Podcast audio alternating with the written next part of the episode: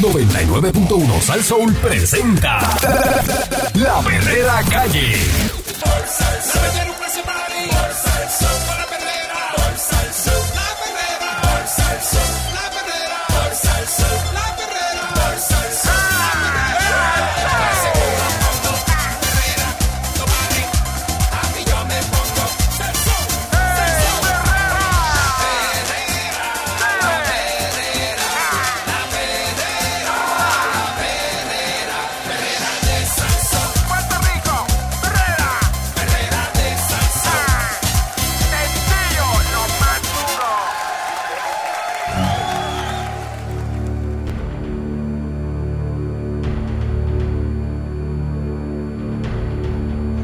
Estás escuchando la, la perrera de, de Salso para todo Puerto Rico Mi señor. con el Candyman y Mónica Pastrana. Y Eric Valcourt. Buenos días. La Autoridad Metropolitana de Autobuses, AMA, desembolsó más de 4.5 millones. ¿Sabes lo que son 4.5 millones? Por servicios y equipos que nunca fueron utilizados para el buen funcionamiento y mantenimiento de su flota. Así lo dio a conocer la Contraloría de Puerto Rico al publicar el resultado de la investigación sobre el funcionamiento del sistema del AMATRAC. De la matraca. La matraca. Del AMATRAC. Ah. No es el Mamatrack. Ah, que contrató la AMA mediante una subasta en el 2018. Esto para el mantenimiento, administración, monitoreo de combustible y control de los vehículos. La investigación evaluó alegadas irregularidades en la contratación de una compañía cuyo servicio era identificar las necesidades de la AMA y diseñar e integrar el software con todos sus componentes. La pesquisa reveló que el sistema de Amatrack, por el cual se desembolsó El Maverick. 4 millones 581 mil 649 dólares, ¿Cómo? nunca, repito, nunca se utilizó. Ah, Pagaron ah, 4 millones y medio y nunca, nunca lo usaron. Espérate, espérate, espérate, espérate. Esta situación, contraria a la ley número 230 del 1974, la ley de contabilidad del gobierno de Puerto Rico, se atribuye a las discrepancias entre el personal de la compañía y el personal de la AMA sobre el cumplimiento de los requerimientos de la autoridad.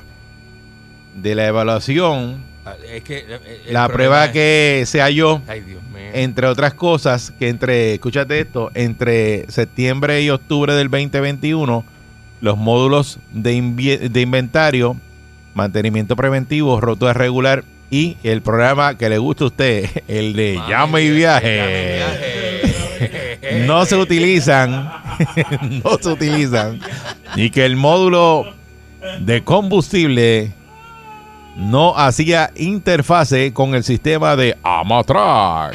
No se comunicaba Ah, caramba. el de combustible. Así que puede ser que le, le dan la vuelta por allá por la esquina eh, y viene el muchacho de la manga y, y le saca... Ah, Pero es que esa, esa, Eh. esas guaguas no corren con diésel, esas guaguas son este. Esa, esas guaguas son de. ¿Cómo se llama? Ay Dios, son de gas. Esas pero no hay ninguna ya diésel, ¿verdad? No, yo creo que no. Esas guaguas por eso apestan a basura. Esas guaguas tienen un, un- ese combustible tiene un olor peculiar. No es este Son- biodiesel. Son de, no, bueno, no sé si es biodiesel, pero creo que es gas. Ah, pues no este, Corren con gas. Bueno, ese combustible ahí, olvídate. Además, eh, los 150 tabletas adquiridas para uso de los choferes, para que vean Facebook, y mecánicos estaban en, en desuso. El sistema de GPS instalado en los vehículos no estaba en funcionamiento. ¿Te acuerdas que le pusieron el GPS y supuestamente pues tú veías en, en la aplicación ¿Por dónde venía? la ruta, por donde venía la guagua, dónde se estaba parando y todo eso? Pues eso estaba en desuso, eso no, no- no funcionaba. funcionaba.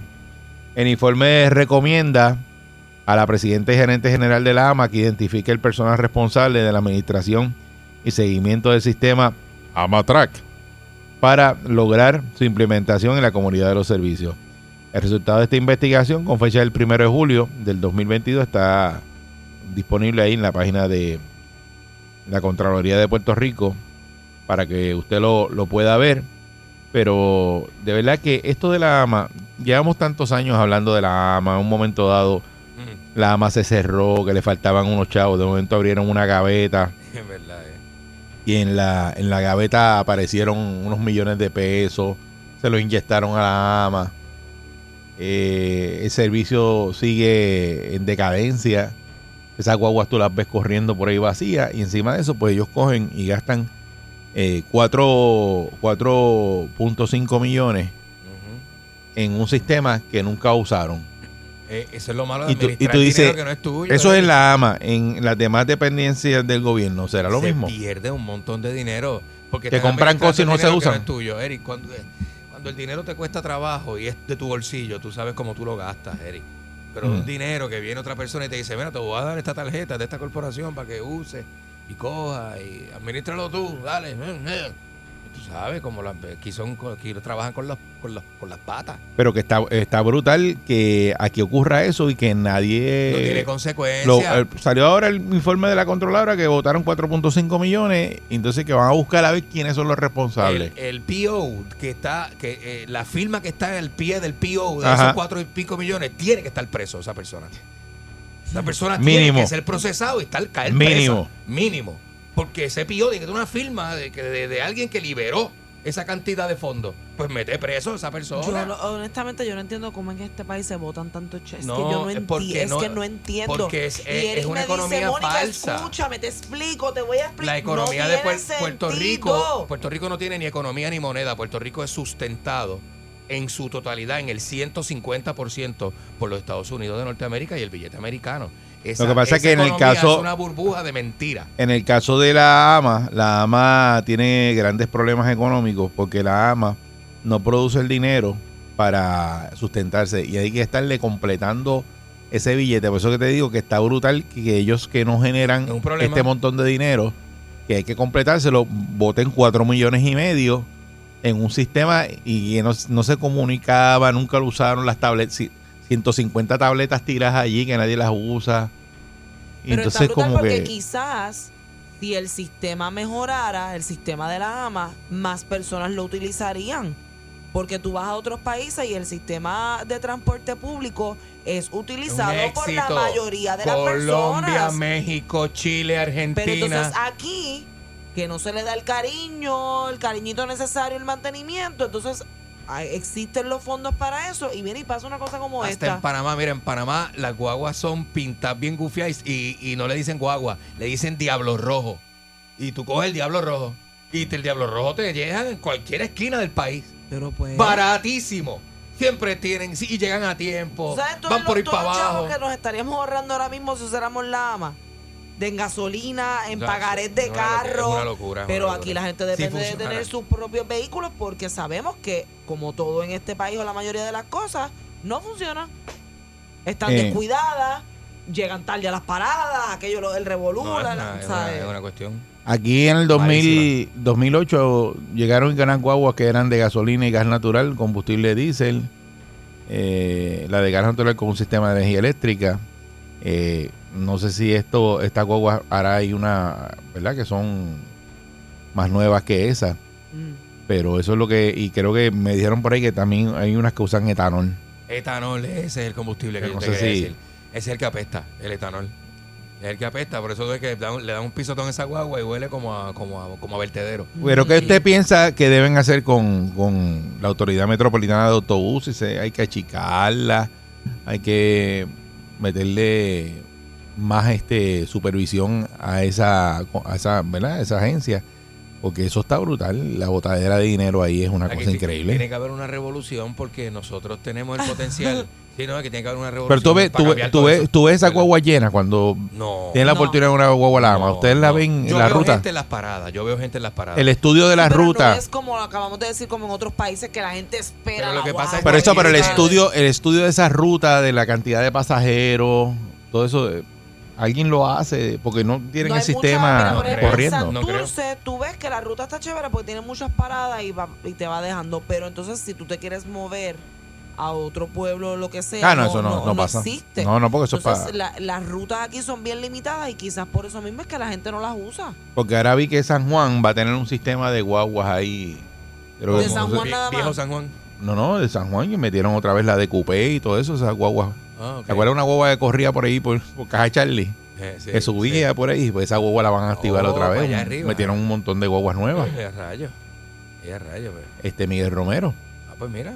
Que eso yo no sé si, eso eh, igual que Guaynabo, Guaynabo tiene su sistema de control y... Eh, Lo que pasa es que tú dices, ah, mira, chévere, y tú ves todo ese movimiento y cuando vienes a ver no hacen los estudios, se van en over budget y no pueden operar y todo eso. Pero eso, pero en el caso de la AMA, que se vota así cuatro millones y medio y nadie hace como que nada, y eso estaba desde Sin hace años así, sin- y la Contralora lo saca ahora. No hay consecuencias. Eh, así estarán las demás agencias votando chavos en cosas que Claro. compran y las dejan tirar. Claro. Y dice, ah, deja tirado eso conociendo mi país, alguien tuvo que haber metido la mano en ese pote.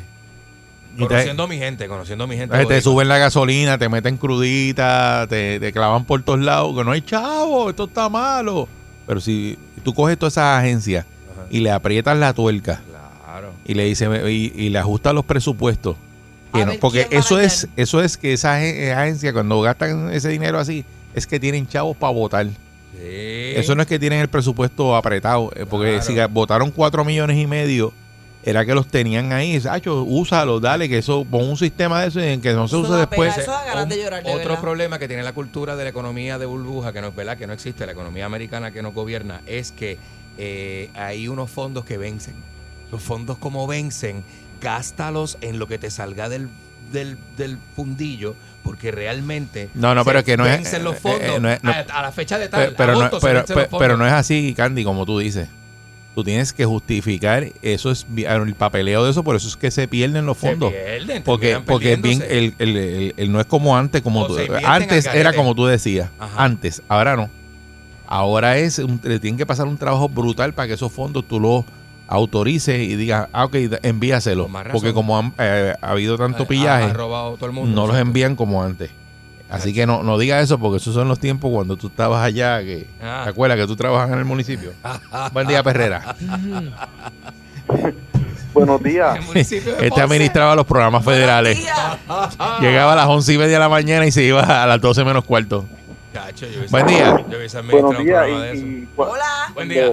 Cuando José y yo trabajábamos en la subasta era así lo mismo, hacíamos ese mismo tipo de robo. Pero mira, esto es otro, Ah, Joselito.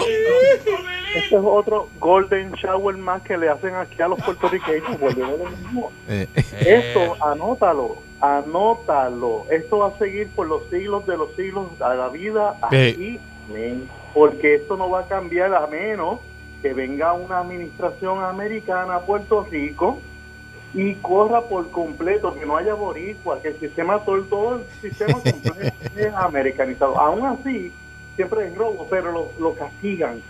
Allá te roban, es verdad, roban, pero te lo castigan, ¿me entiendes?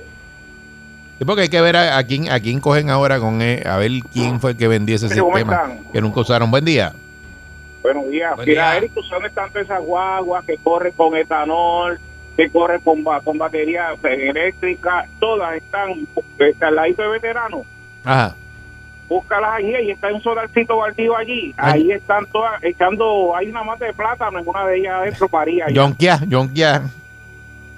Yonquia. Ey. Eso, ahí está el dinero botado, papá. Y cada guagua esa eh, cuesta un huevo de peso, ¿viste? Ja, eh, pues, pero si las cogen, claro. no tienen mecánico para bregarlas, imagina, ahí las tiran, ahí entonces le siguen sacando piezas para otras y están hechas, hechas canto allí. Es El verdad. tremendo jardinero hay allí, una jardinera es lo que hay allí. Eh. En agricultura debería estar allí para chequear eso allí. Eh, hay, hay que ver la, la pérdida, ¿verdad? En, en todos esos vehículos, cuánto ha sido. Buen día, Perrera. Buen día. Sí, adelante, buen, Buen día. día. Mira, y, y si ponen por esas autopistas, ponen un, un tren ahí en el medio.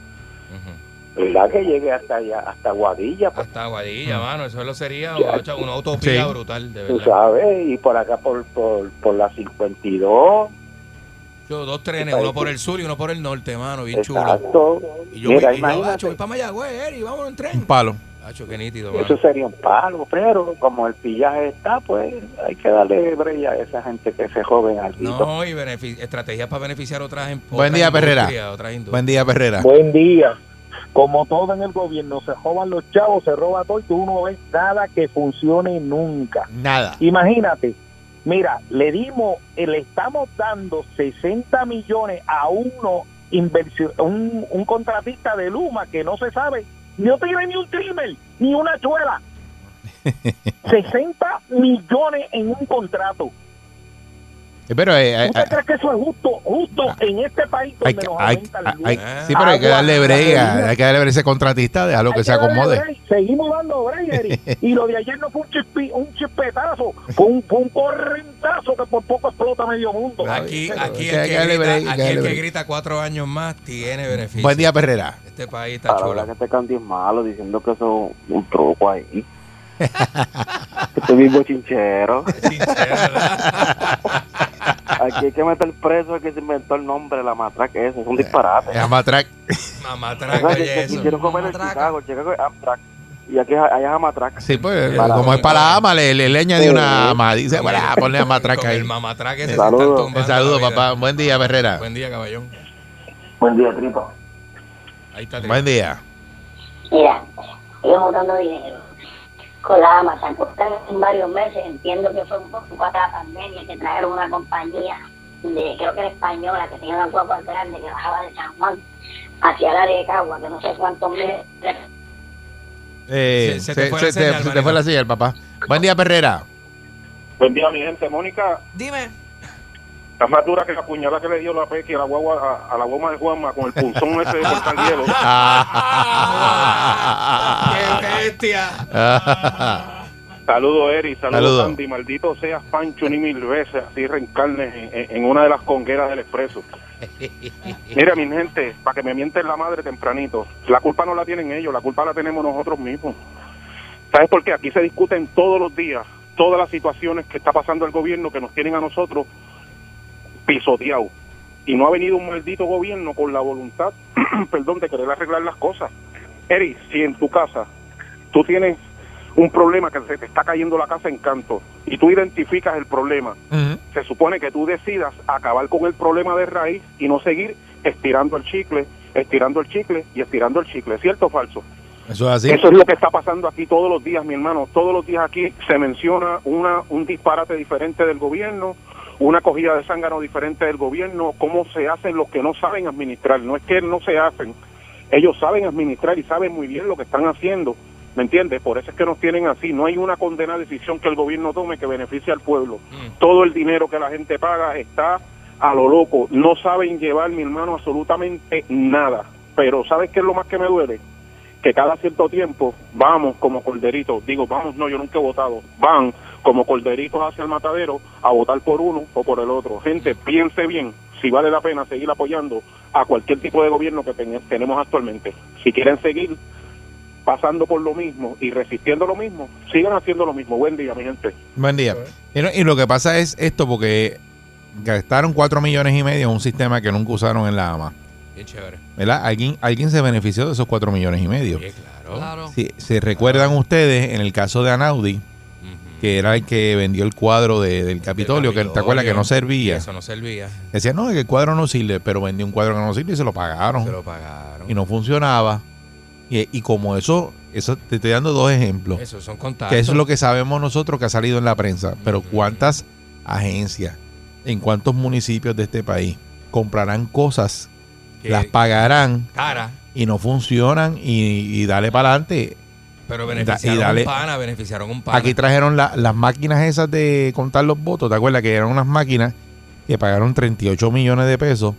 Esas máquinas estaban ya al borde de, de decomisarlas porque estaban pasadas. Y 38 aquí, aquí pagaron. las máquinas y nadie dijo nada, y dale para adelante. Claro, bien chévere, seguro. Los 38 millones. Y nadie se metió y dijo, no, mira, no compren eso, que esas máquinas son Y viejas. todavía no he encontrado el esquema de kickback todavía. Por eso, pero es que como, como eso que estamos hablando ahora, que eh, lo, lo puso la Contralora ahí, tiene que haber, cacho, y, y si tú recoges todo ese dinero, nosotros no deberíamos estar en quiebra, ni estar Y fastidiados, y comunidades tanto, tanto están impuestos y tanta cosa. humo. Aquí hay comunidades que votan Y los maestros eh, cobrando una porquería y que si sacaron unos chavos ahora, entonces te dicen, no, esos chavos ahora están con la crudita para pagarle a los maestros, nosotros no te lo puedes quitar. Esto es una finca Coge recoge todos esos millones de pesos que están votando todas esas agencias y darle a, a los maestros, dárselo a, a los policías, dárselo a los guardias de corrección. Y porque es que La- hay que ver la eh, eh, agencia por agencia, municipio por municipio, este, cuánto dinero se pierde al año. Pero Es sí, una cosa, debe Candy, ser- ¿cuánto cobraba Candy? El, el, el que no era vicealcalde, el, el, el que era alicate número uno del alcalde de Trujillo Alto. No, no se llevaba por la basura 17 mil pesos todos los meses, le daban. A peso el, el, el- Que ese era el, lo, lo que- imagínense cuánto estaba cobrando el de la basura para 75 chavos la soltar, para soltarle 17 mil pesos de regalárselo al que le dio el contrato. No, el contrato de la basura está gozando. Dime tú si no hay dinero. Gozando. Pero dime tú, y eso es un pueblo, millones. eso es Trujillo Alto. Eso es un pueblo nada más. ujú. Y son 78 guisos. Eh, buen día, Perrera. Lo que hay aquí son 78 guisos. papá. Oye, Eri, Dímelo. Tú dices que le demos break, que hay que darle break a esos contratos.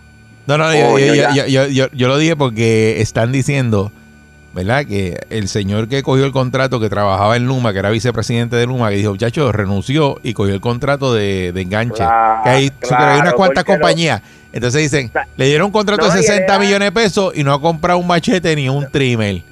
Y le puede darle break porque acaba de hacer la compañía, hay que, ahora hay que darle un año para que él se acomode. No ha comprado un machete ni un rastrillo y era presidente de las dos compañías a la vez el tipo. Que eso fue lo otro.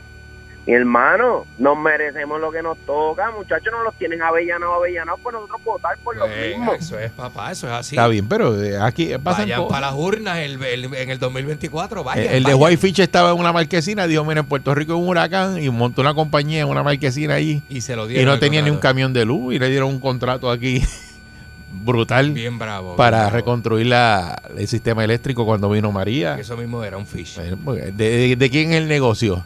Del que está sentado por del listo, ¿verdad? Puede ser listo. El negocio está listo. Es decir, sin tener una. eh, Pues, pues va y sus subcontrata y coge otra, otra compañía. Y de eso, en Puerto Rico, eso es lo más que hay. Acho. Que gente que tiene negocios que usted le pregunta de qué es el negocio, y dice, ay, pero tú sabes de eso. Y dice, no, yo tengo eso, yo tengo otro tipo que lo, que lo corre. No, eso fue una Yo no- que abrí. Yo lo que hice fue conseguir el contrato. Lo que hizo y estoy todas- ahí. Lo que hizo el de Luma a todas luces es, es lo que pasa siempre. No, que, eso pasa. Que tú no tienes la corporación hecha, Seguro. pero la creas después. La crea y, no sabe contrato. y no sabe cómo picar una, una, No una, sabe una cruz nada- de Malta. No sabes nada de eso, pero lo importante es que el contrato es tuyo. Olvídate de eso. Eso es lo que está pasando en Puerto Rico. Así que la AMA pagó por un sistema que nunca usó. Fueron cuatro millones y medio para que usted arranque bien el día y se sienta bien. Cuando es esa guagua la AMA, usted diga, oh, qué fría. Linda. Ahí va la guagua la AMA. Esta es la perrera de Salso. Vamos allá. Buen día. De cinco y media a 10, yo la paso muy bien. La perrera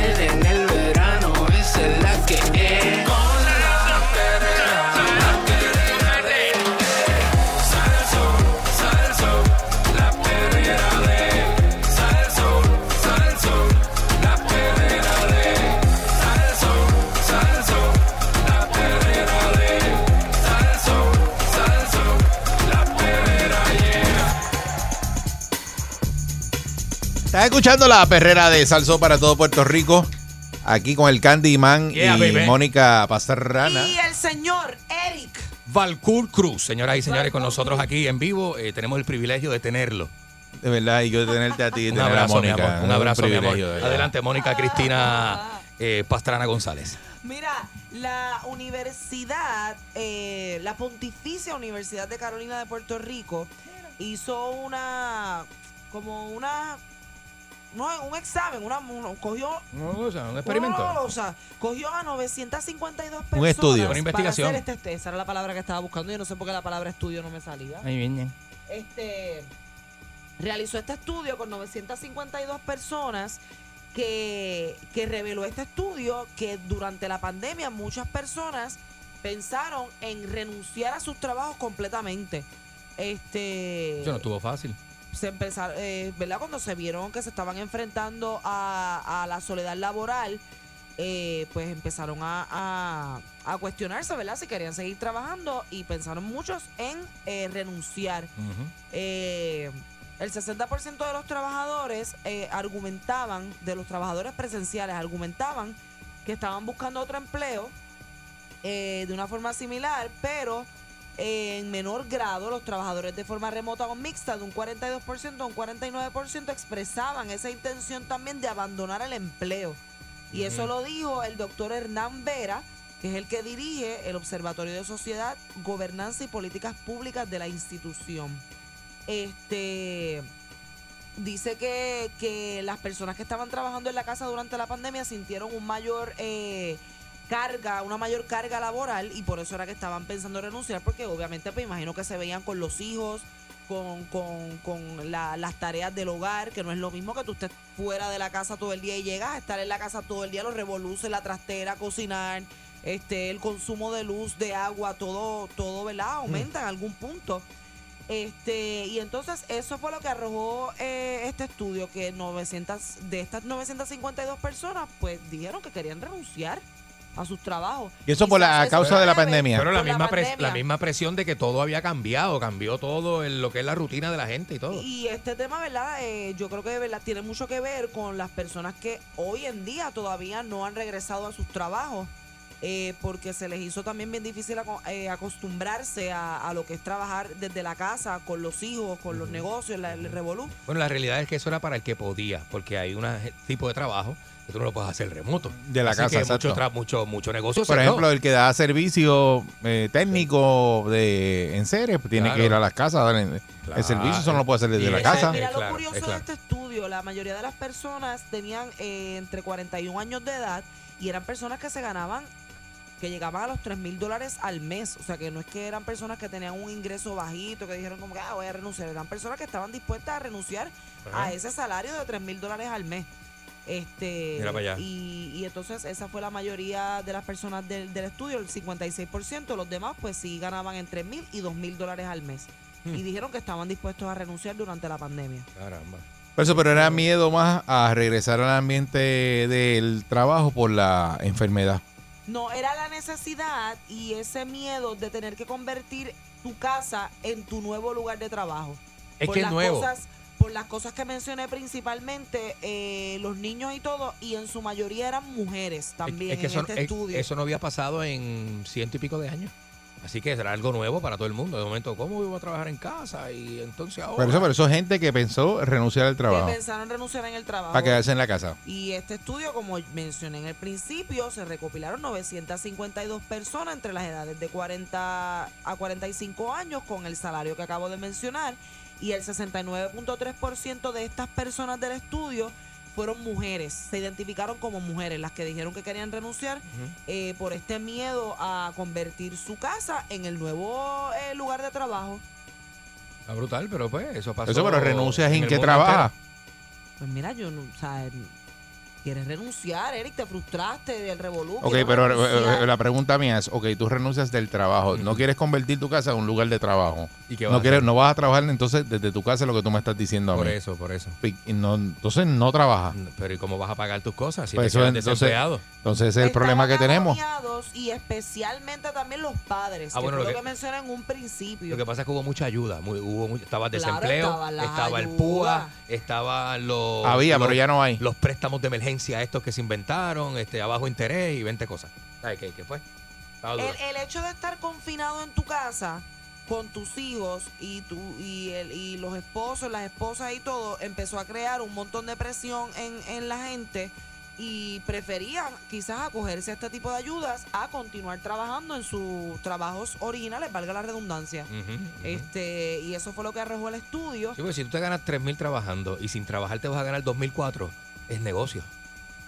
Porque lo que te está costando es 600 pesos no hacer nada. Eh, 65, No, y que no estás seis- gastando, y que en la ¿Entiendes lo que pandemia te tú digo? no gastabas lo que, lo que gastas cuando estás fuera de pandemia, no gastabas gasolina, No gastas no nada. gastabas otro tipo de cosas, o sea, el dinero te entraba para comida y para pagar, habían hasta moratorias de luz, de agua, de Los de precios la no habían renta. subido, No. los precios estaban más económicos, la gasolina estaba por, Por el eso, piso. 6539910, eh, si usted es de estas personas que decidieron, ¿verdad?, renunciar al trabajo, no regresaron a trabajar porque estaban las ayudas y ahora mismo pues se acabaron las ayudas porque ya las ayudas no están hace rato. Oficialmente se acabaron. ¿Qué está haciendo ahora mismo? Para buscárselas y para echar para adelante porque las cosas allá afuera de la verja para allá, eso está bien bravo porque la compra está cara, No, la eh, gasolina, todo cambió, el todo costo de vida Todo está cambió. bien alto que de hecho hay un, un reportaje hoy del, del costo de vida que están hablando de que van a cerrar muchos negocios por el costo del, del petróleo, de, lo-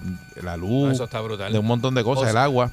O si en casos extremos, ¿verdad? En plena pandemia, usted conoce a alguien o usted se atrevió a emprender en medio de la pandemia, Y ¿verdad? las clases sociales, el- eh, ese número de los salarios que había antes para tú decir que tú eras clase media, cla- clase media baja, clase eso subió porque antes tú te ganabas, por ejemplo, qué sé yo, 50 mil pesos y estabas de show, eras clase media, ahora 50 mil dólares no es lo mismo que eran antes. Porque el valor, le- Todo, el, peso, con un peso adquieres menos cosas. Exactamente. Yo Eso no puedo todo. ser clase media cuando la bolsa de pollo que yo compraba costaba 11.99 y ahora cuesta 47.99.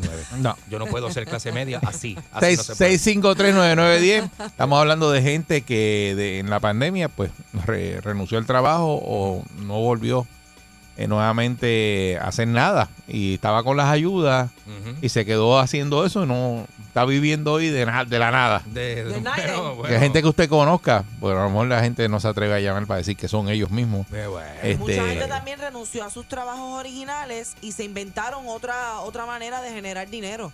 Cosas online, negocios online, este muchas yo vi muchas amigas que empezaron a hacer velas, cosas que querían hacer antes, pero no las hacían porque tenían sus trabajos pues originales y durante la pandemia emprendieron en otro en otra cosa. Porque lo que arroja ese estudio es que esas personas que se ganaban ese dinero, pe- yo lo que pienso es, que tú dices 3 mil pesos, pero si tú tenías do- una pareja en la casa recibiendo desempleo. Superaban los 3 mil pesos. Dice que el promedio ¿Verdad del que sí? salario, Claro. el promedio del salario de los participantes del estudio llegaba a los 3 mil al mes, mientras Por eso. que un 35%, que es lo menos de, ¿verdad? De un 100%, devengaba en 3 mil y 2 mil dólares mensuales. Por eso que, que es bien difícil cuando es te dan pareja. esas ayudas, eh, tú regresar a trabajar. Cuando sentado en tu casa te estaban dando, Porque cobrando más que trabajando. Además del desempleo y lo que tú pudieras aplicar para PUA y préstamos de esos PPP, eh, estaba también las eh, incentivos de Hacienda, que eran 1.600 que te mandaban, 1.002 que te mandaban, 1.000 Buen día, Perrera. Buen día, mi gente. Chorre perro, ¿qué es ¿Qué, la que está qué pasando? pasa? ¿Qué es la que hay? Mira, tú sabes que eso es verdad. Este, lo que pasó ahí fue que la gente cuando vieron que fueron a dar el PUA, oye, cualquiera renuncia, mi hermano, sabes que son dos mil y pico de pesos ahí sin hacer nada. Y tú viéndote en tu casa ahí con el peso de la ley y tú trabajando y esa gente ahí en la casa cogiendo los chavitos, más dieron la ayuda esa de los, de que le subían los, yo creo que eran como 500, 800 pesos mensuales o semanales que le dan de cupones a la gente. Ah, sí, los cupones, Y- eso era Mira, Que se acabó ahora hermano, también. La tarjeta Sí, acabó ahora. mira, y tú sabes qué? que eso ayuda a mucha gente a perder el miedo de hacer su propio negocio, porque hubieron gente que cogieron casi 14, 15 mil dólares, y acuérdate que los cogieron y muchos muchos renunciaron porque en ese en el sistema no estaba funcionando en el gobierno ni nada, entonces no podían este indagarle en qué era que estaba trabajando este, por qué dejó el trabajo. Sí, porque era de emergencia. Ellos, eh, Eso lo hacían ellos después. dieron los chavos, ellos dieron los chavos a lo loco y hubieron mucha gente que dijeron, espérate, si yo puedo hacer mi propio negocio de la casa y mano, se emprendieron y hicieron su negocio y por eso es que ahora mismo no hay mucha gente que quiere trabajar en las empresas. No, que no, no aparece nadie, la fuerza laboral está en el piso y cuando aparece, aparece uno, la queja que escucho de seguido es que la persona empieza a trabajar, viene hoy y después no aparece más. Ah, sí, se va. Este, Se va. y se va. eh, se muchos hacen la entrevista y tú dices, ok, vengo mañana y no aparecen. Tacho, sí, es verdad, es Este, verdad. en el mismo turno trabajando salen y se van ca- y dicen, no, yo, yo me voy, no voy a hacer, no, no voy a hacer este trabajo. Y, se van, y se van. Eh, Está bien, no, está bien loco. Y no llegan a la entrevista. No llegan a la entrevista y tienen, tienen el, el empleador ahí esperando. Ah, Buen día, Perrera. Buen día. Buen día. amigo. Sí, adelante. Métele. Saludos, Eddie. Saludos, buen día. y Mónica. Buen día, papá. día. Miren, hermano, lo que pasa es como estaban hablando. Hubo gente que cogieron hasta 60 mil pesos del PUA ese. Pues se inventaron, se pusieron su negocio, o food truck, o cajito de hot dog, cuantas cosas hay. Yo mismo me reinventé. Yo tengo, yo tengo un gran negocio, de verdad. Estoy más cómodo que nunca. ¿Qué hiciste? ¿Qué hizo? Bueno, yo, yo el dinero lo invertí comprando jueyes y revendiendo. Y- Tengo unas jaulas de jueyes, tú no sabes. Y te hiciste lo tuyo, bien chévere ahí. Sí, preparé las jaulas, el cemento, voy a, a un sitio a comprarla, voy y compro 50, 60 docenas y no me duran una semana. Y, Me, me busco, me busco por cada, por cada ramo, me busco 3.000 3.500. Oh Ave María. Anda, papá, Me está pues, buscando un está bien. billete. El secretario de Hacienda está escuchando. Ah. Que lo llames. Que lo llames porque qui- quiere hablar contigo. Quedaste retratado. Están pillando a todo el mundo. Así mismo, así mismo tú te paras por ahí por la, te paras por las esquinas y lo dices y así que te pillan. Mira, dale el número a Pancho, este joyero. Te coge, te coge Paquito. ¡Ah! Dice, vente aquí, nene. Vamos a hablar contigo un momento. Siéntate ahí. Así que se para, se da dos cervezas y ¡ah, yo! Yo, eh, Buen día. da- Dame una llamadita. Buen día, Perrera. Buenos días. Sí, buenas muchachos, ¿cómo estamos? Muy bien, saludos, buen día. Cuéntanos. Mira, este, yo tengo un pana que el compadre es eh, ortopeda Ajá. y el chamaco, pues, el compadre le firmó un documento de que él, pues, tenía una, una lesión en la espalda y desde la pandemia, pues, él ya, pues, se incapacitó y entonces, pues, no ha vuelto a trabajar, pero ahora lo que hace es que las pastillas, las Percocet que le recetan, las vende para adelante y vive de eso. Pero chico, Pero eso tú estás. Eso, se, Pero se eso es convertido en un fraude total. Un narcotraficante. eso es un fraude Eso es- total. Eso es narcotráfico. o sea, No, pero- vive, de eso, vive de eso y al hombre le va bien, tú sabes, y él, ¿sabes? se gana más dinero ahora de lo que se ganaba antes. Cuando engancha, engancha el teléfono que la DEA graba este programa. Deja eso. Engancha Oh eso, engancha, engancha, engancha. Pero como dice que. Cambia, cambia el número de Una teléfono. lesión. Que se gana más. una lesión que no tiene ninguna lesión, que tiene un pana que le hizo. Eso le ca- Y ay, después mira lo eso- que. Ay, Dios. eso De eso verdad que Nosotros aquí. tenemos una, una Aquí lo que tenemos es un costelito, un costelito de gente que. Eso, eso salpica hasta el ortopeda.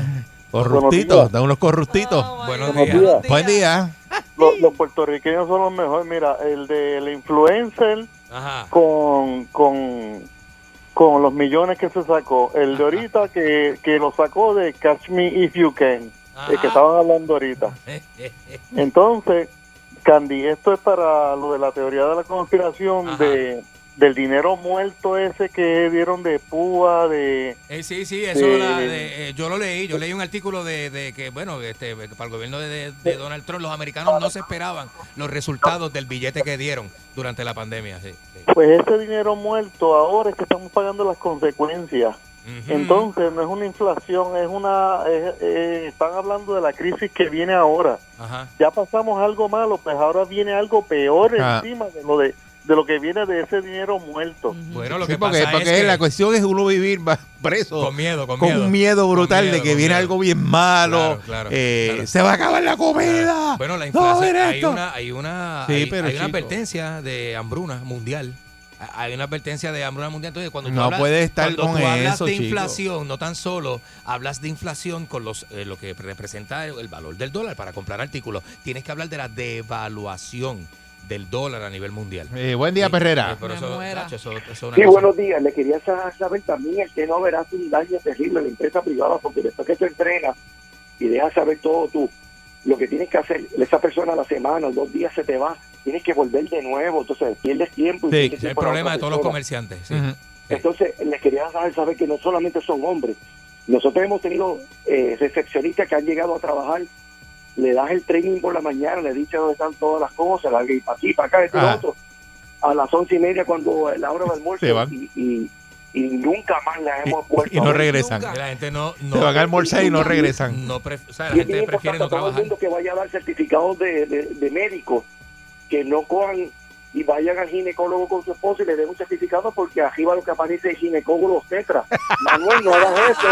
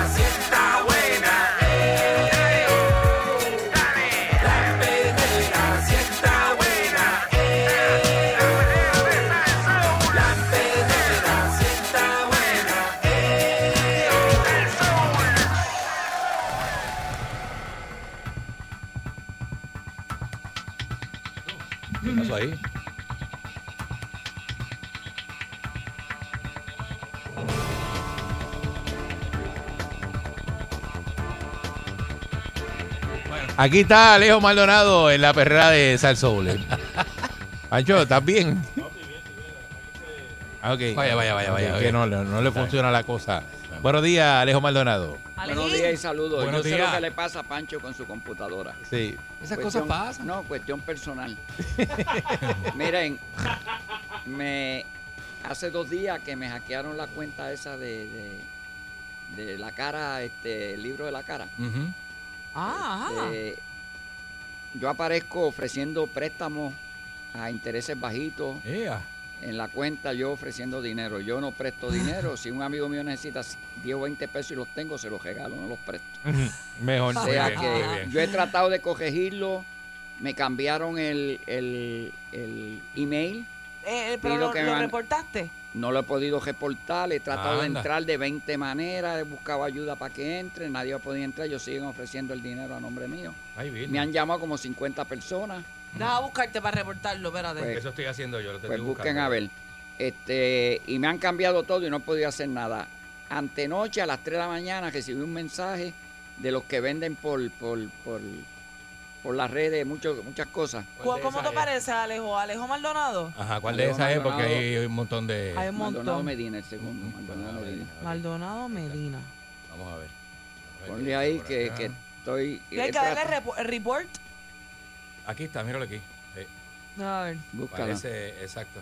Parece ahí. prestando dinero y eso. Yo no presto dinero. Eh, no. Este, la otra cuenta estuve hasta las 3 de la mañana hasta que pude corregirla porque me la bloquearon y todo, la de las compras. Ajá. Porque alguien había que entrado y que a- tratando de entrar a mi cuenta. Esta, Alejo. Ahí viene. Ese Sí, mismo. esa es, ¿Esta es la que está hackeada? Esa es la que está hackeada. Ok. esa. Es la que está hackeada. Pero sabes que si la reportamos, te la van a tumbar. Que la tumbe. Pues si ya. De Sí, hecho, porque yo- ya, la- ya, él- ya él no tiene el control. ya Tienes que abrir control. otra. Sí. Eh, Ok, vamos allá. pues mira para allá. Que la tumben porque está, está hackeada. Qué fácil. a mí me hicieron eso Yo una vez bien malo. dinero. En la otra trataron de entrar, pero el sistema ese de, de- de Amazon es bien bueno, porque a las 3 de la mañana me llegó un mensaje y me daban tantas horas para corregirlo, o me la bojaban completa. Y estuve hasta las 3 de la mañana hasta que pude corregirlo. Pero no sé, ¿Quién será el gracioso? esos son los, los que hacen maldades. Sí. A mí me lo hicieron una vez y eso es Pues, malísimo. pues la gente viene y le da los datos para coger dinero prestado y ahí le sacan lo que tenga en el banco. Le- Bendito, sí. Eso Así está tan que sepan. pegado ahora, estar haciendo esas, esas, este, esos fraudes y esos engaños por... Eso, eso es así. Mire, Pero por otro lado, escuchamos que ya este, el, el caballero Pina llegó a, a la prisión designada. Como yo dije, él estaba en, en Miami, eso es una, un hollover. Ujú. Yo estaba en ese edificio, es un edificio que, que no es viejo. Cuando yo estuve allí tenía un año y pico de abierto, así que debe tener como 15, 16 años. ¿Se lo llevaron de Guaynabo? Este, lo llevaron de Guaynabo y donde estaba en Miami era en Hollover. Ahí iba de camino allá, lo que llaman el, el, el- el largo, el largo viaje en el autobús prisión. En el avión prisión, el autobús prisión.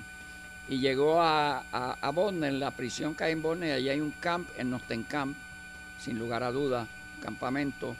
Pero un campamento raro, un campamento con, con reja, con, Oh, oh, con verja, con, verja. Con verja, ok. Un campamento con verja y con toje. ¿Y dónde es ese campamento? Eso es en Bonner, North Carolina. North Carolina, ok. Este, tiene toje y, y un campamento. La toje da para el FCI, que yo estuve allí, que ahora es casi penitenciaría. Y al lado construyeron el hospital, tiene un hospital y tiene una low. Yo estuve en esa low hasta que salí, de ahí fue que yo salí, de esa low.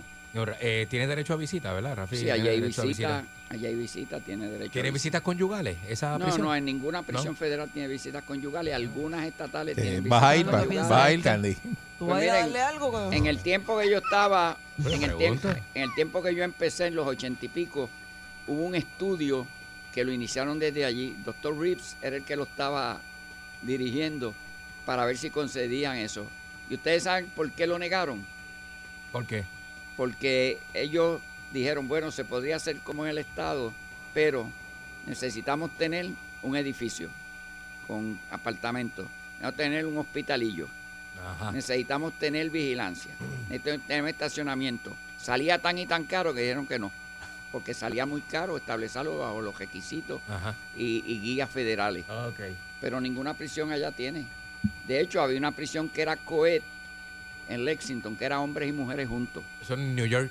No, eso era en Lexington. Le- Lexington es en dónde? Eso, eso es allá abajo por, por el, por el, el- el Ah. Kentucky, en Kentucky. Ah, ok, ok, ok, ok. Pues había una, había una prisión que era coed. A mí me Es que Candy está pensando en la calle Lexington. En, Ah. Sí, es que yo tenía un pana mío que tenía un de esos allí, una barbería. Street. No, no, pero es acá abajo. eh, en- en- Una, una tienda de ropa. Entonces, a mí me iban a enviar para allá y tuve que bregar con, con, con, con la jefa mía y todo para que me sacaran de la lista, Ajá. porque después lo eliminaron. Ah. Pero allí estaban hombres y mujeres juntos. Este, en la prisión No, de... pero no dejan hacer nada cuando están No, hombres y mujeres. viven en juntos. un lado y Por otro en otro, pero Sí, tú sí. vas a Holdingham por la, por la, por la, por la yarda, por el parque, pues se veían, habían enamoramientos, eh, tú veías gente buscando en la grama debajo de los bleachers, escarbando en la grama, tú veías en el gimnasio que, que las puertas se abrían y se cejaban en los baños de, de- y habían cuatro velando, dos a un lado y dos a los guardias. Ay. Este, ¿qué les digo? Cogían cosas raras. bien raras. Pero esa es la realidad. Eh, donde está Jafi ahora es en la LOC, tiene que ser en la LOC. Pues allí hay tres unidades. Este, el, el movimiento este, lo controlan. Eh, antes era abierto varias horas, ahora te lo controlan y te dan, este, te puedes mover cada hora 10 minutos. Este, no hay cuarto, lo que hay son cubículos. Yeah. O sea que eh, los ciento y pico de personas que estamos en cada edificio viviendo, habían casi 200, pues eso es abierto, imagínense ustedes. Y lo que en una esquina de allá abajo alguien hace, tú lo escuchas donde tú estás. Siempre alguien está hablando por la noche, siempre alguien jonca duro, siempre hay este, este bostezos en reversa por montones. Yeah. ¿Qué les digo?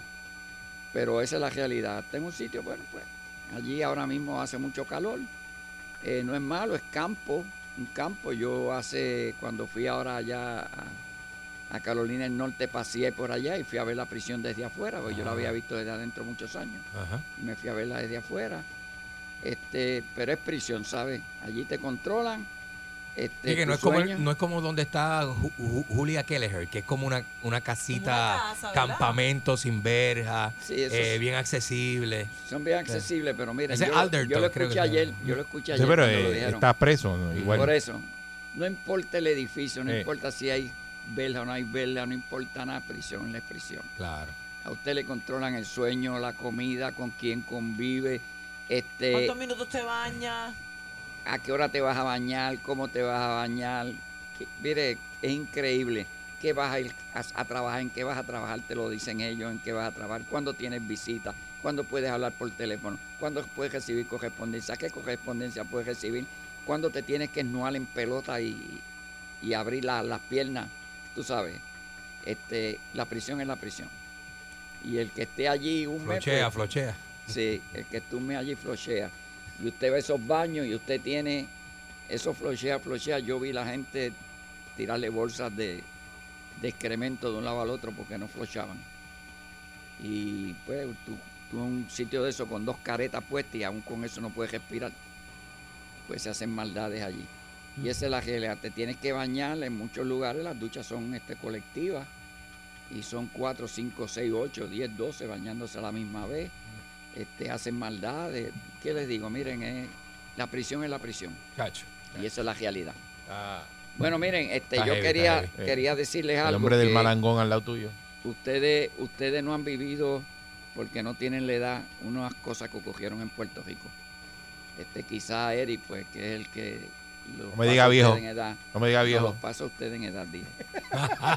pues quizás tuvo algún recuerdo de eso, pero en la mitad de los 60, todos los 70 y parte de los 80, en Puerto Rico había tejón en la calle. Sí, heavy. Mucho tejón. Este, a usted le explotaba un artefacto explosivo casero en cualquier lugar. Se atacaban los correos, los buzones de correo, las oficinas de, de reclutamiento del Army, Del Army, sí. del Army, del Air Force, de cualquiera de ellas. Este, se atacaban las Pero no sé si empresas. llegaron a atacar el, el, el ROTC, lo llegaron a Sí, lo atacar una a siempre a tuvo problemas. Sí, en, A en- cinco en- lo mataron en- allí. en la- Este, este, atacaban los comercios norteamericanos. Aquí quemaron, me, aquel- me acuerdo aquellos barkers que había, quemaron un montón de ellos. Este, los supermercados, le ponían bombas en los supermercados a la gente, tiraban tiros y asesinaban los militares que habían por la calle caminando. En realidad había tejón en las calles, créanme. Y uno a la familia, uno, las instrucciones que uno le daba, mira, si vas por una calle y ves un buzón, cámbiate a la otra calle, a la otra Le acera. decían eso a uno, no camines No. cerca de los buzones. No camines cerca de los buzones, no eches carta en los buzones porque ponían booby track que cuando tú abrías y explotaba para echarle una carta. Este no pase frente a oficinas de reclutamiento, eh, un montón de cosas. Y como quiera ocurrían los bancos, había un montón de asaltos a bancos y los asaltos a bancos. La mayor parte de esas cosas las hacían los grupos que estaban aquí, separatistas, grupos armados que estaban en la calle. Tenían diferentes nombres, aunque la gente fuera lo mismo. Eso no era Exacto. estrategia de ellos de cambiar los nombres, parecer que habían 10 grupos en la calle peleando y eran los mismos que se ponían diferentes nombres. Y En la base de Muñiz volaron unos aviones, ¿verdad? volaron unos aviones en la base Muñiz, se metieron y cogieron los jets que habían allí de la, de la Guardia F-16, Nacional Aérea, le, ¿verdad? mo- Los F-16. le metieron, le metieron bombas en los motores y los volaron. A los aviones los volaron Sí, todos. pero volado. Los Se- volaron. se El entraban a tiro edificio con el del- FBI, este- El edificio del FBI los atacaron. Eso se le de atribuyó a los macheteros, ¿verdad? Los macheteros eran los más, los más, los más malditos de ellos. Porque estaban bien entrenados, este, ¿qué les digo? Este, a la oficina del FBI, si no es por el edificio y, y como el viento cuando den una pared funciona, hubieran matado un montón de gente. Porque le mandaron una con una bazuca, que de hecho es una bazuca interesante. Esa bazuca fue de las que el gobierno, el los militares habían dejado abandonadas en, en Vietnam y de las que se que quedaron en Vietnam, que fueron asignadas para la guerra de Vietnam, miren dónde aparece en Puerto Rico. Pero esa gente fueron entrenados en Cuba, o sea que Vietnam le mandó eso a Cuba, Cuba se lo dio a ellos, vuela de esta gente. Y cuando el proyectil iba, el viento lo elevó y dio en el borde arriba en vez de meterse por la ventana. Anda. Se mete por la ventana, hubiera matado, porque era la hora de ellos de, de- de la reunión matinal antes de salir a trabajar. Esa es la realidad. Este, aquí hubo muerte como de, bueno, los marinos de Sabana Seca, muchachos que iban en guagua y Esa los historia es bien- es bien- es bien recordada, Bien triste, sí. porque eran muchachitos de 18 y 19 años que no eran ni políticos ni nada. Mataron marinos en, en, en la Valdoriotti, mataron el viejo San Juan, mataron en Juan Domingo. Mataban lo que era, mataron a un abogado, Alan Randall, que yo lo he mencionado aquí. O sea, la calle estaba bien, bien y la gente estaba atejada. Este, los individuos sabían lo que estaban haciendo, eran políticos, eh, con armas en las manos, que querían que Puerto Rico fuera un, una- un país socialista comunista, aliado a, a la Rusia de aquel entonces. Y esa era la realidad. Eh, como yo les dije, yo conocí uno de ellos, de los del grupo, que luego se les volvió en contra de ellos. Este, el nombre que él tenía de guerrillero en la calle era el, el- el Sandro de aquellos tiempos. Este, Carlos, el nombre de él. y Carlos, en su trabajo en la calle de, de- de civil, era el guardaespaldas y chofer del licenciado Juan Maribras. Ah, ok. Cuando el licenciado Juan Maribra murió, uno de sus hijos hizo un comentario que, pues, los que sabemos un poquito de lo que pasaba, lo interpretamos apropiadamente. Que la gente nunca iba a saber en realidad cuál fue la función de su padre con la lucha de esto, de otro. Pero yo la sé. Pero la realidad es que esos eran los grupos que creaban tejón en la calle. Y créanme que había miedo. Las bombas explotaban. Nosotros tuvimos de los primeros, me acuerdo, Pla de apellido, un agente de nosotros, eh, fue a desmantelar un artefacto que habían puesto en el, en, la- en el tubo que traía eh, gasolina del sur hacia el norte, por allá por Naranjito, fue por allá arriba, y le explotó y lo perforó todo el pecho, lo tuvieron que retirar a Pla. Y tuvo suerte porque era un artefacto que era carga dirigida, o sea que él lo estaba desmantelando arriba y él estaba preparado cuando explotara, que explotara hacia abajo, para que perforara el tubo. Yo expliqué un día cómo se hacen, pero no lo vamos a volver a explicar. No. Este, la realidad era carga dirigida. Eh, la huelga era a base de bombazo y tiro. Ay, y bien. aquí la huelga de energía eléctrica, tú veías cómo tumbaban esas torres con bombas de paquete que hacían y se las ponían y tumbaban las torres esas. Bombas de niple que hacían daño porque le metían adentro proyectiles, clavos, de todo. Y cuando explotaban, créanme, era un tejol. La bomba más grande que se ha desmantelado, yo estaba leyendo que la más grande en, Estados Unidos de bomba niple era de unas 40 libras, que le hizo un individuo a aquellos que atacan a las clínicas de aborto. La hizo y, y la pudieron desmantelar. Pero en Puerto Rico nosotros tuvimos un artefacto explosivo del tamaño de un dron Ándale. y se lo pusieron a, a un ex miembro de, de, la, de la Unión de Tronquistas, era uno de los enforcers en los tronquistas, y se retiró, se retiró de los tronquistas y puso negocio para romperle huelga a los tronquistas. Ándale. Y como él sabía cómo era, tenía mucho éxito, porque era guapo, Braulio Mercader, era un tipo bien guapetón, fuerte y tenía dinero y hacía dinero. Las compañías grandes tenían una huelga, él yo te rompo la huelga. Y se llevaba a 10 de los que él tenía, ya camiones, y a él le quemaban un camión y a la media hora había un camión nuevo al lado de eso parado tocando la bocina, ¡bú! al lado del quemado. Así funcionaba él. Pues miren, lo querían sacar de cajera y le pusieron un artefacto explosivo del tamaño de un dron en la casa en Garden Hills. Ándale. Mira para allá. Y la esposa de él este, está viva, así que no mencionamos el nombre. Pues salió y lo vio, y como ella estaba entrenada y se le había explicado todo, sacó el dron, guap, guap, y lo movió al medio de la calle, como quiera. Si hubiera explotado, se hubiera llevado cuatro o cinco casas en los alrededores. ahí. Porque era demasiado grande. Era demasiado grande. Fue el tamaño de un dron. Pues Braulio fuimos un día de pesca, nos fuimos para Negada y llegando entre Negada y Virgen Langosta, Gorda, la negada. a Negada y Virgen Gorda, cogimos, cogimos este, varias picúas, una de las picúas en realidad no era ya picúa. Aquello este, era demasiado grande, como 70 libras. Era una bajacuda. Ajá. Y cuando la fuimos a votar, él no quiso que la votaran. Y me acuerdo que me dijo el Frank, no la vote, mira, las juegas son así, Braulio, eso no se, se come, come. no. Eso está bueno. Freezer". ciguatos. Eh, Y es. tenía ciguata, llegaron, él me dio la mitad de, la, de, la, de esa picúa.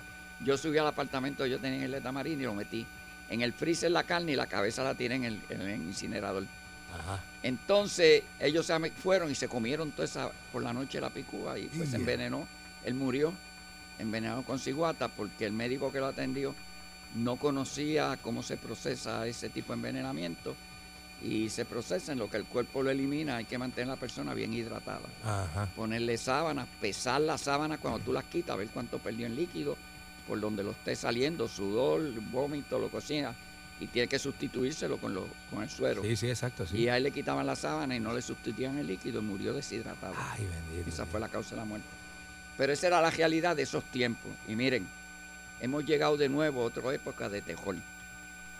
Eh, yo he estado hablando con gente en la calle y hay tejol en la calle, créanme. La gente está aterrorizada con los tiroteos de cajo a Pero cajo. es otro tipo de guerra. Otro tipo de guerra. Ateri- Están aterrorizadas con los carjacking, están aterrorizadas con todo ese tipo de cosas. Y el gobierno sigue insistiendo en que la solución es la policía.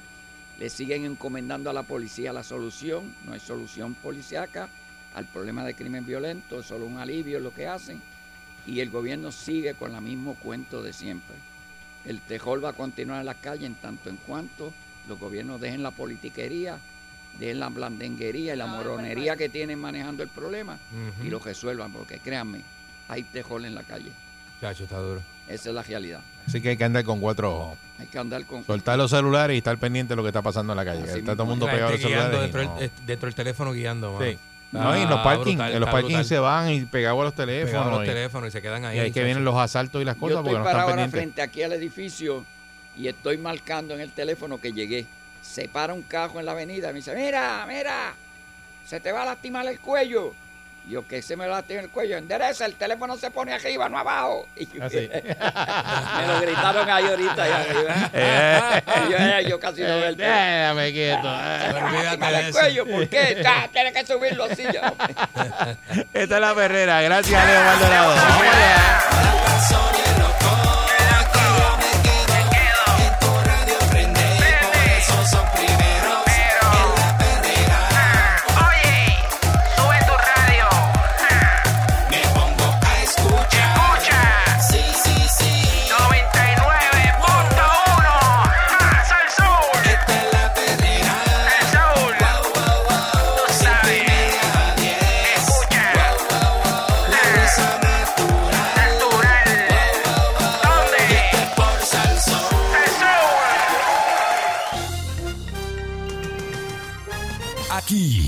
Y ahora. Noticiero Última Nota. Desinformando la noticia de punta a punta con Enrique Ingrato.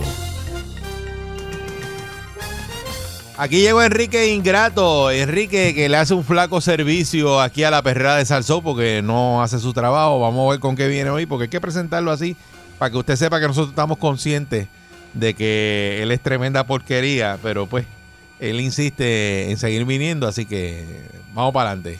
Como él no me respeta a mí, yo no lo respeto a él. El día que él me respete a mí, yo lo respeto a él. Muchas gracias, señoras y señores, y bienvenido a este segmento informativo. Gracias, Eric Balcour, por su este eh, despiadado, eh, despiadada presentación.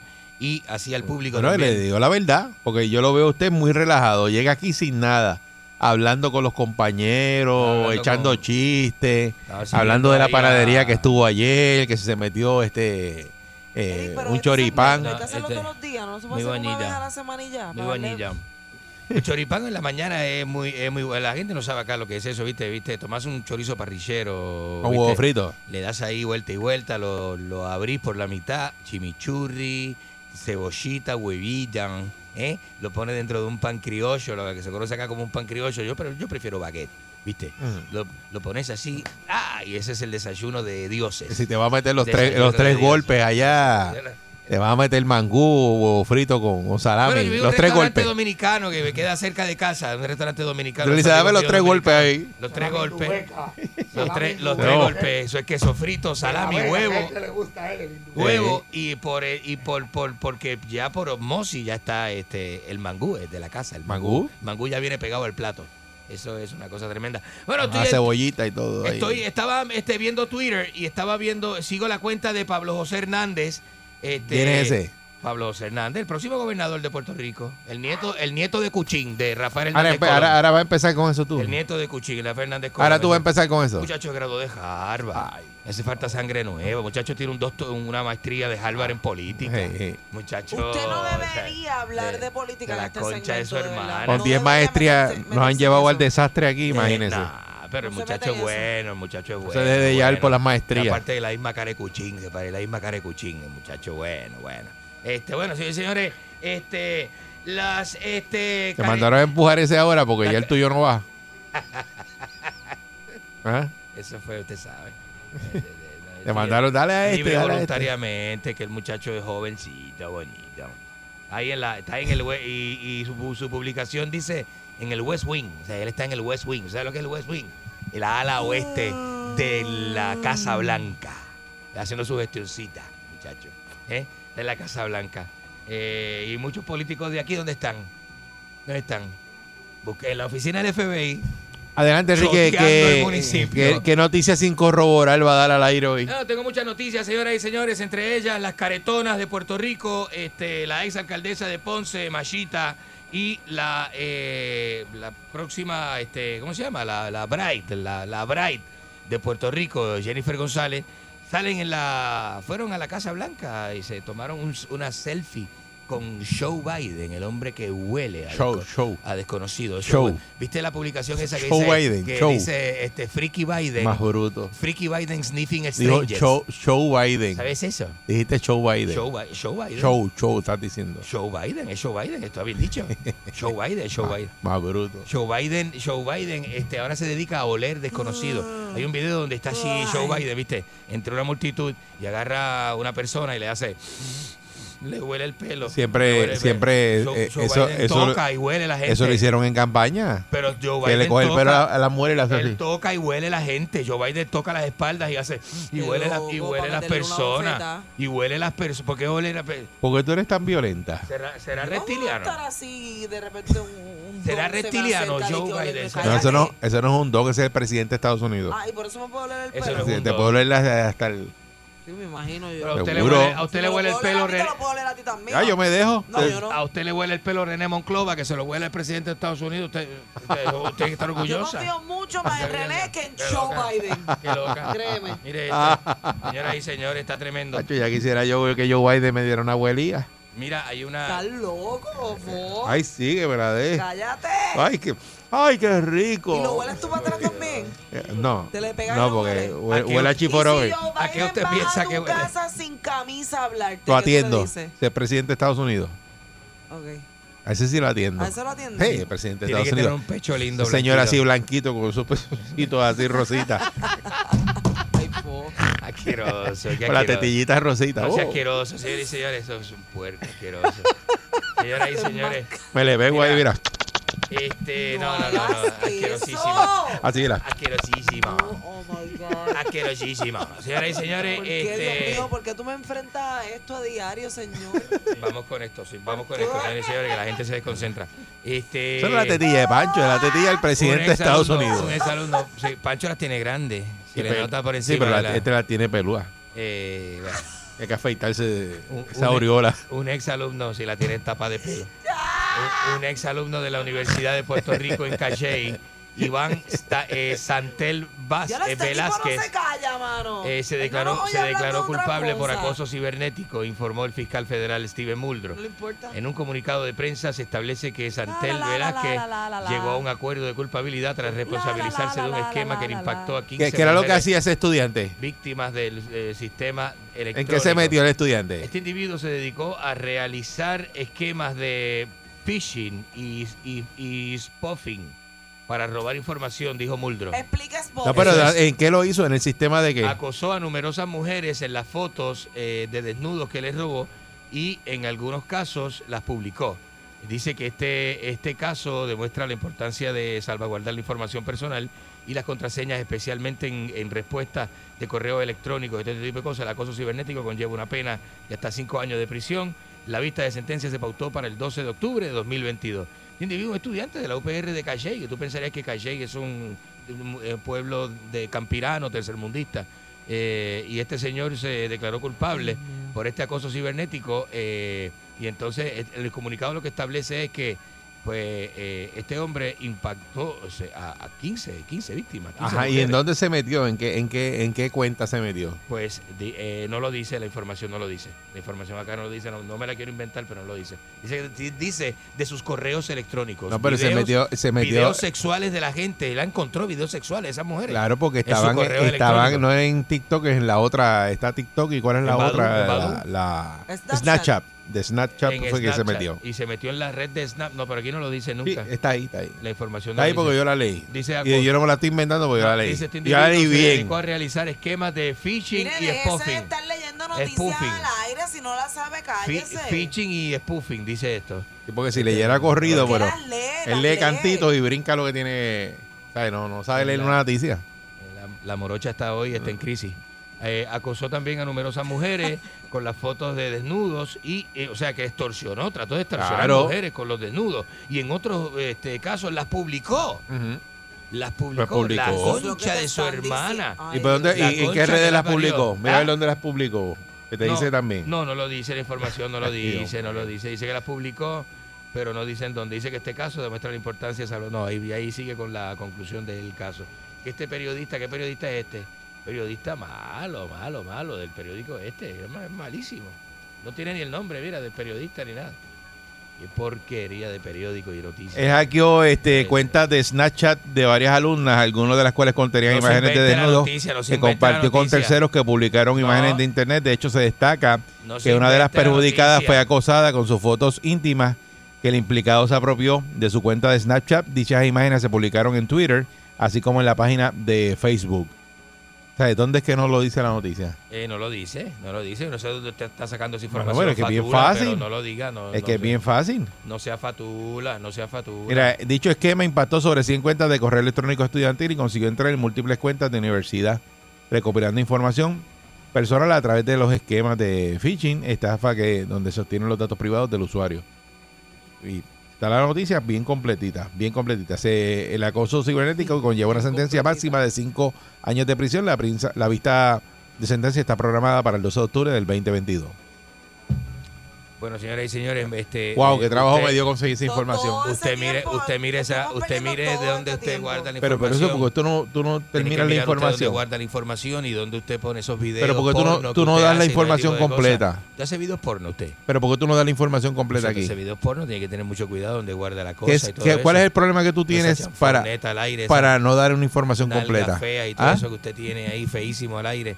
Eso no, la gente no Pero ¿cuál es la ver. limitación que La hay en tu no ver. cerebro para que la poder morocha, los videos porno de la para, morocha. para poder dar la información ¿Quién completa? quiere ver un video porno de la morocha? ¿Ah? A ver, a ver, a ver. ¿Cuál a es la ver. limitación? A ver, a ver, a ver, un video porno de la morocha dando, da- dando pena. ¿Eh? Rajando y partiendo en dos, Enrique cosa tremenda. 6539910. Señoras y Pues no sabe, eh. no sabe dar una noticia eh, con la Yo información vengo completa. yo tengo todo, yo tengo- Cuando no la da sin corroborar, la saca y entonces no la, no la puede dar información bien. ¿Y sabe qué? La verdad que usted, Hoy lo más decidido. bruto, lo más bruto que puede haber detrás de un micrófono es usted. Yo me levanté, yo medité.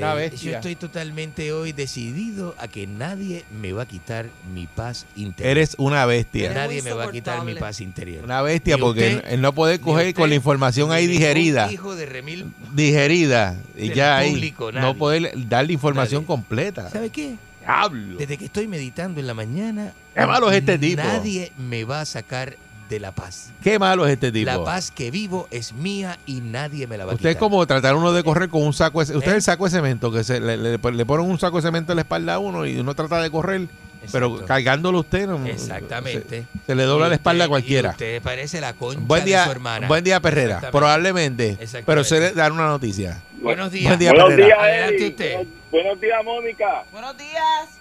Sí, adelante. Buenos días. Ajá. Eh, Eri, Dímelo.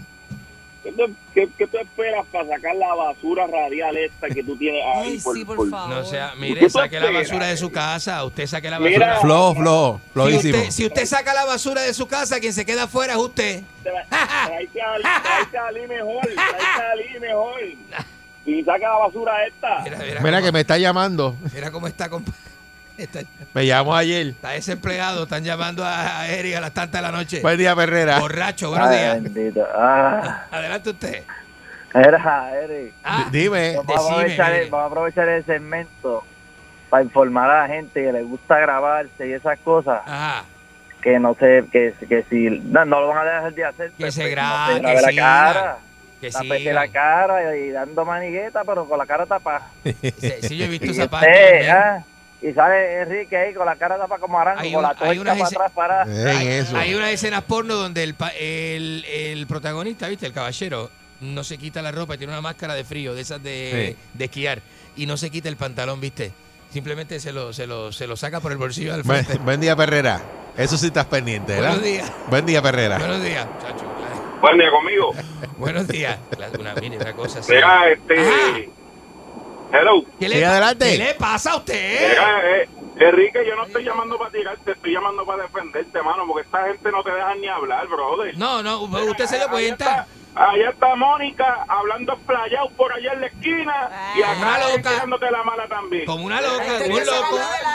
Como una Sí, loca. no sean maleducados, boicoteando. contra, hablar, bendito sea Dios. Pues se lo, boicoteando, pues se lo estoy ayudando para No que dé información bien. ayudando. No, no, no, no, Pero, de- déjenme que me quieto ya, déjenlo Pero, ¿A ti quieto. te gusta Enrique? ¿Te gusta Enrique? Ay, ay, ay, sí, de verdad que sí. Pues, Es que- fanáticos, es lo que ustedes- no saben que nosotros estamos juntas ayer. Eso, eso es fanática. Buen día, Perrera. Buenos días, señoras y señores. Buen día, tengo unas fotitas de Arango. Eh, Dejen eso. Yo en vivo empeñela. conmigo. ¿Las Ajá. quieres, este, ne- negro? Dejen eso. Buen día, Perrera. concha de su hermana, buenos días. Bueno, Tipo buenos días, mi gente, ¿cómo estamos? Saludos, buen día. Sí, no, no somos su gente. Eric, Lo siento como- mucho Como tú decirle, pero no somos su decías gente. que Enrique es una bestia ahí, entonces yo creo que tenemos que usar una técnica para que él pueda dar noticias, como que tú le presentas un papelito, ¿Qué le él lo lee, pues, y tú le das como un treat, como, como un animalito, ¿tú me entiendes? Como tú dices, una No, bestia. que la concha de su hermana. treat. No, no. Entonces, que no. en, vez de, en vez de una galletita, pues darle un- una, una bolsita de pepper, ya tú sabes. No. ¿Qué es eso? Buen día, Perrera. ¿Qué es eso? ¿Qué pasa a la gente? Buenos días. Buenos días, buenos días. Ajá, adelante usted. ¿Cuál es el tema de hoy, Enrique? La concha de su hermana, que por qué usted no se mete en la concha de su hermana. ¿Y por qué no me prestaba eso, hermano? ¿Ah? Buen día, Perrera. Maldito, buenos días. Buenos días, Eric. Buen día. Adelante. Buenos días, Mónica. Mira, vamos a este segmento. Vamos eh, a jugar ahora saludando a los amigos de Eric. Saludo a Barba Negra. Saludo a ¿Qué es el hombre eso? allá que tiene ¿Qué eh, hombre allá? A los Charlie. mariscos No baratos. sea tan mamón. Ah, ese A la espaleta. A la espaleta. Eh, Exacto. Saludo a Charlie. Vamos a saludar. Vamos a sacar a este bruto de ahí. Porque este es bruto y bugarrón. Váyase a la concha de su hermana. No, así no. No me falte el respeto de esa manera. combinación. ¿Cómo que bruto y bugarrón? No, Eso no se le dice a un, a un hombre de noticias. Buen día, Perrera. Buen día, mala. buen día. La gente es Buen día. Saca esa basura y ponga a la nena que el guitarreño no quiere. Vamos a la próxima llamada. Buenos días. Buen día, Perrera. La gente Es está eso. la, la gente está loca. Es eso. Buenos Y días. te queda, te queda, te ríes osito, ah. La gente está loca. Buenos días. Eh, se ríe, mira. Jeje, jeje, jeje. ah, Ah, mira, ajá. ponte en pila, ¿A qué? ponte en pila. ¿Qué le pasa? Que aquel que, bu- que burro puso a Ali en la, en la de del desempleo. No sea, Ponte en no pila. sea tan lambón. Ponte, Maldito. No que sea lambón. Yo tengo mi segmento pila, fijo. que Yo estoy fijo. viene- Mira, Ah. terapia. Ya mismo viene por ahí. Mire, mire, mire. Yo te- mi, mi contrato es como el de Polito Vega, es este, este vitalicio. Eh, sí. Buenos días. Sí, pero eso es por otra cosa. Buen día, Perrera. Buenos días. Ajá. ya. Ajá. Buenos días. Buen día. Decime, loco. Maldito, vamos a Buen día, Perrera. llamada. Si el cuadro está lleno, la gente que ama hablar con Enrique Ingrato. Eminencia, eminencia radial, buenos días. Ese soy Eso yo. es lo tuyo, es que tú corres bien. ¿Cómo está usted? ¿Aceitadito hoy? ¿Se levantó aceitadito? Sí, muy bien, muy bien, como siempre, yo estoy siempre Eh. así calado. Oye, ¿qué, qué habrá así eh, Eh, Ah, se, usted? le, te No. fuiste, te fuiste. se le fue completo, ¿sabe? No, abrasivo, que eres abrasivo. Que, que Eric es es abrasivo. abrasivo. Eric es lo más malo que hay. Eric es más malo que, Sí. que- que encontrar la mujer con otro. No, y Mónica es ahí abostezando como si tuviese su- un sueño. Mónica es, Porque me tienen zorra. Mónica es la mujer que más Pero odio si- pero- tiene en su corazón eh, de todos los medios de comunicación. si Enrique es el mejor de las noticias que hay a Ay, nivel radial en todo Puerto Rico. Decile, decile, decile. Por eso es que yo lo amo a él. Él me ama. son iguales. Él me ama. Eh, buen día, Está Perrera. loco porque yo me le meta por dentro. Buenos días. Ahora tenemos al señor Enrique Ingrato que va a decir unas palabras de Batoni. Adelante, Enrique. ¿Qué palabra de Bad Bunny? Aquí yo no voy a hablar de Bad Bunny. ¿Qué le pasa a usted? Yo no quiero hablar de Bad Bunny. Para que te, sa- pa' que te voten. Pero mira este, pero mira este. Qué ópera tiene la gente, De ¿verdad? verdad que sí. Maldito, que bien. Puerto